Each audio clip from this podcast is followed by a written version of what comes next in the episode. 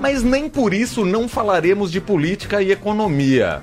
E a gente vai falar com alguém que tá voltando de férias hoje, e tá voltando Bonfim. no fim É. de tarde. Olha esse privilégio, não é nem no Jornal Eldorado. Me refiro a Carolina Ercolim, tá com a gente por aqui. Coisa rara ter a Carol. É esse horário É. e neste estúdio. Você vê? Tudo bem, Coisa. Carol? Bom Tudo bem, dia, Carol? boa tarde, lá, boa tá noite, todo mundo que está acompanhando a gente.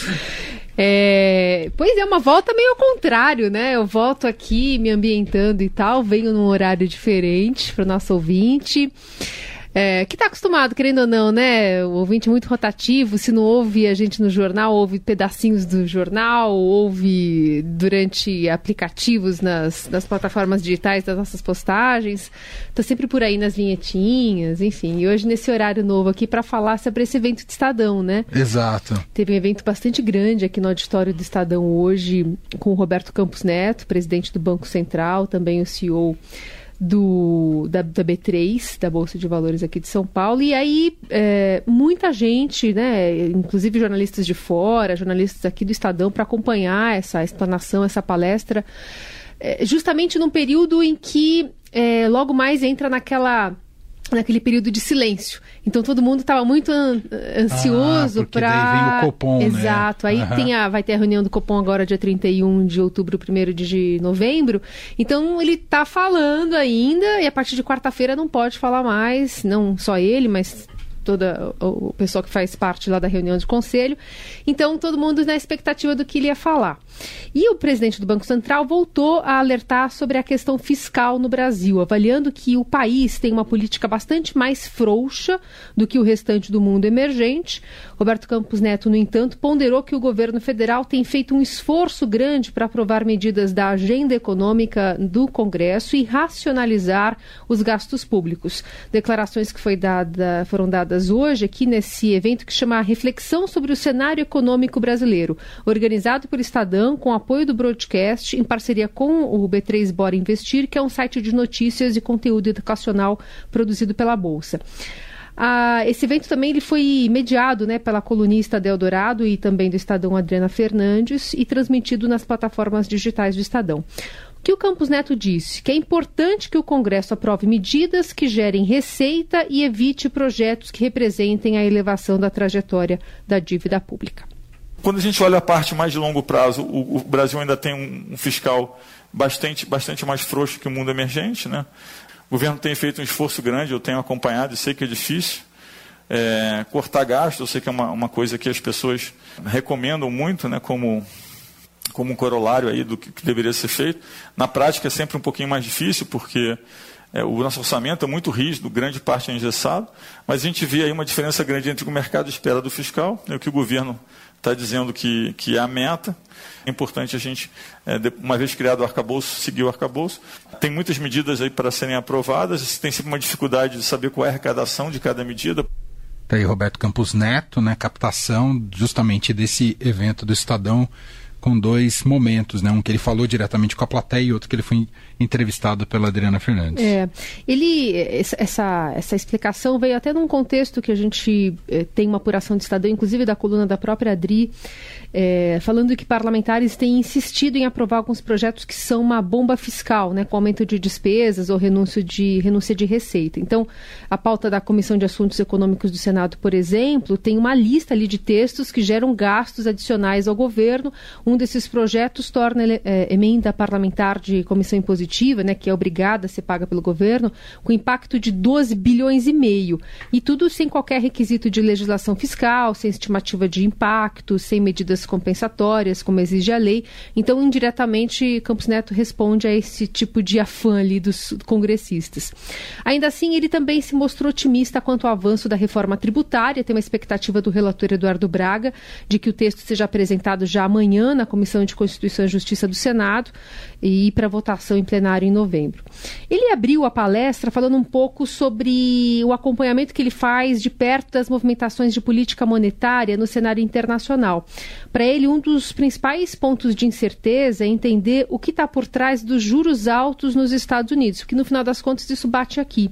Então ele pontuou que as taxas mais altas dos Estados Unidos levaram quase todas as curvas de juros e que a interpretação que começou a se consolidar sobre os possíveis motivos dessa elevação é menos benigna e, benigna e mais estrutural. Então, também tem nesse contexto a mudança no modelo de crescimento da China, que antes era muito baseada em infraestrutura, construção civil e agora está mudando, tem um foco mais em inovação e consumo, também está no radar do, do executivo do Banco Central. O entendimento é de que o aperto da liquidez global, em meio a esses juros mais altos pagos nos Estados Unidos, né, sobra menos dinheiro rodando, pode afetar economias emergentes de forma mais severa, porque o mercado está mais exigente em relação ao ajuste das contas públicas. E esse contexto torna a lição de casa do Brasil mais desafiadora. Então, acho que o que significa aqui para o Brasil é que a barra ficou mais alta, então a liquidez é menor então você tem que fazer um dever de casa melhor ainda, que é o que eu tenho dito. Olha, se a gente tinha que fazer um dever de casa bom, agora tem que fazer melhor. Nesse sentido, eu acho que o governo tem se esforçado.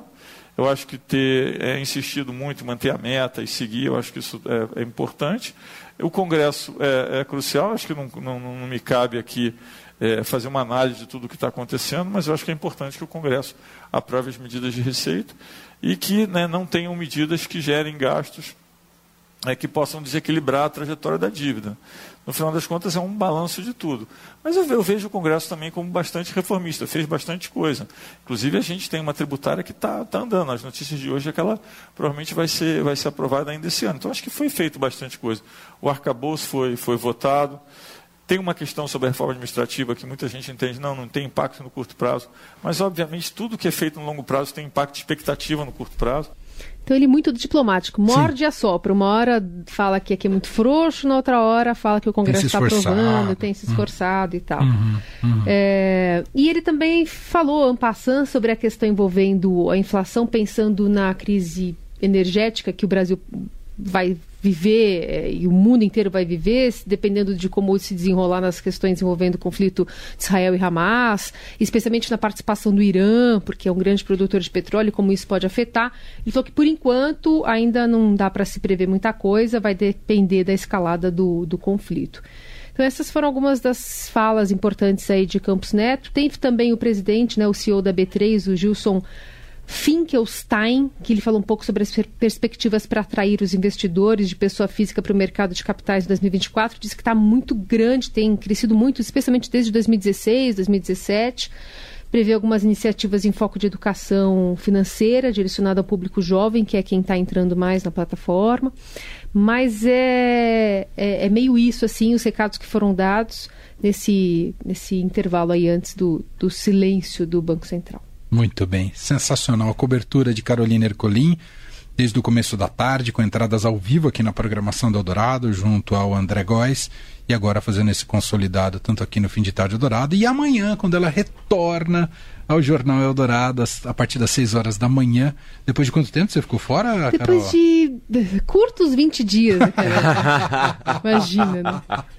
É que quando a gente desconecta, parece que voa mesmo, né? Voa, Então dessa total. vez eu desconectei total e aí eu quando volto eu falo, opa, olha o mundo aí dando oi. E me é. fala como tava a Itália que você encontrou lá, Carol calorias. Ainda estava quente? Estava quente ainda? Estava muito quente. Porque você já pegou um, um pós-verão, digamos. Não pós-verão, mas é, o final do verão, né? Mas o pessoal estava reclamando, reclamando entre aspas, né? Porque o turismo acabou se prolongando. Quem Entendi. mora ali perto acaba é, virando um, um estate prolongado, né? Um verão prolongado ali.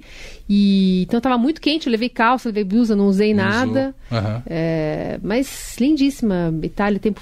Eu, eu, peguei um negócio doido que foi o vento de Chioco, que é um vento que vem da África, hum. varrendo tudo e entra, especialmente na Sicília onde eu estava, é, trazendo uma chuva de vento.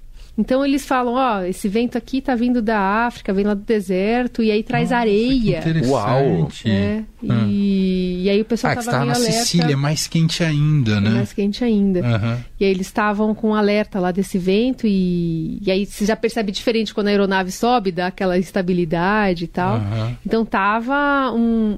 Por exemplo, uma coisa que vai bater aqui no Brasil, com certeza. Eu, eu, minha família, ela produz ali localmente oliva e vinho para consumo próprio. E aí, delícia. É, hum. eles falaram que não tem produção esse ano de azeitona. Ah, Uau. Sim, a Patrícia falou aqui É. da crise do azeite na Europa, que Ih. despencou Portugal, Espanha e Itália. É. Itália lá, nin- assim, eles falaram Não deu que azeitona, já, tá, já tá o preço subindo, por Sim, exemplo, sim. para A consumo já tá interno. sentindo, não, já tá- estamos sentindo Aqui no no mercado, Brasil a já. gente já tá sentindo Super, né, o super. negocinho pequenininho, 40 reais. Você Exato, que você pagava 30, 25, tá tudo Exato. perto de e 40. aí o pessoal tá vindo, por exemplo, minha família é do sul da Itália, então tem gente de Milão que compra sempre, tal, tá vindo comprar porque não tá encontrando já com preço bom, nananã. E é isso, você olha assim as olivas, as oliveiras que geralmente estão já com a, com a azeitona carnuda, ela tá murcha, toda seca, assim, as árvores não tem, não chove basicamente desde maio lá. Então não inchou as, as, as azeitonas, colheita esse ano não vai ter. Quem tá, catando, tá catando só o que tá seco, assim, ali. Então a gente pode esperar a mesma, a mesma coisa a uva, né? Uva também. Ah, em relação aos vinhos. Secaram, alguns parreirais assim secaram completamente, então também vai ter alguma diferente, dificuldade em relação ao vinho italiano, pelo menos. Mas é, é muito doido você ver, né, de, de um outro lugar, como as mudanças climáticas também afetam, como isso afeta o pequeno produtor, mas de uma perspectiva de lá para cá, né, de uma produção que a gente não tem muito aqui, que é, por exemplo, é, oliva, né, azeite. enfim. Ah, Sim, sim. É. Muito bem. Bem-vinda de volta, Carol. Estávamos Obrigada. com saudades. Estávamos Também. mesmo. A Carol, nesse período que ela fora, só estourou uma guerra, né? Só. Pois é, né? Você o que, que é o mundo, coisa, Carol? né? Você- antes das férias não havia. Havia uma. Haviam só, vários é, conflitos sim, pelo mundo, mas sim. uma com grande cobertura ali na Europa, agora mais uma e vamos que vamos, né? V- Vamos ver se não estoura uma outra aqui na Argentina, né? Tô acompanhando aí. Isso. Bem-vinda de volta. Até amanhã, seis da manhã. Carolina Ercolim. Beijo, Carol. Um beijo. beijo. Tchau.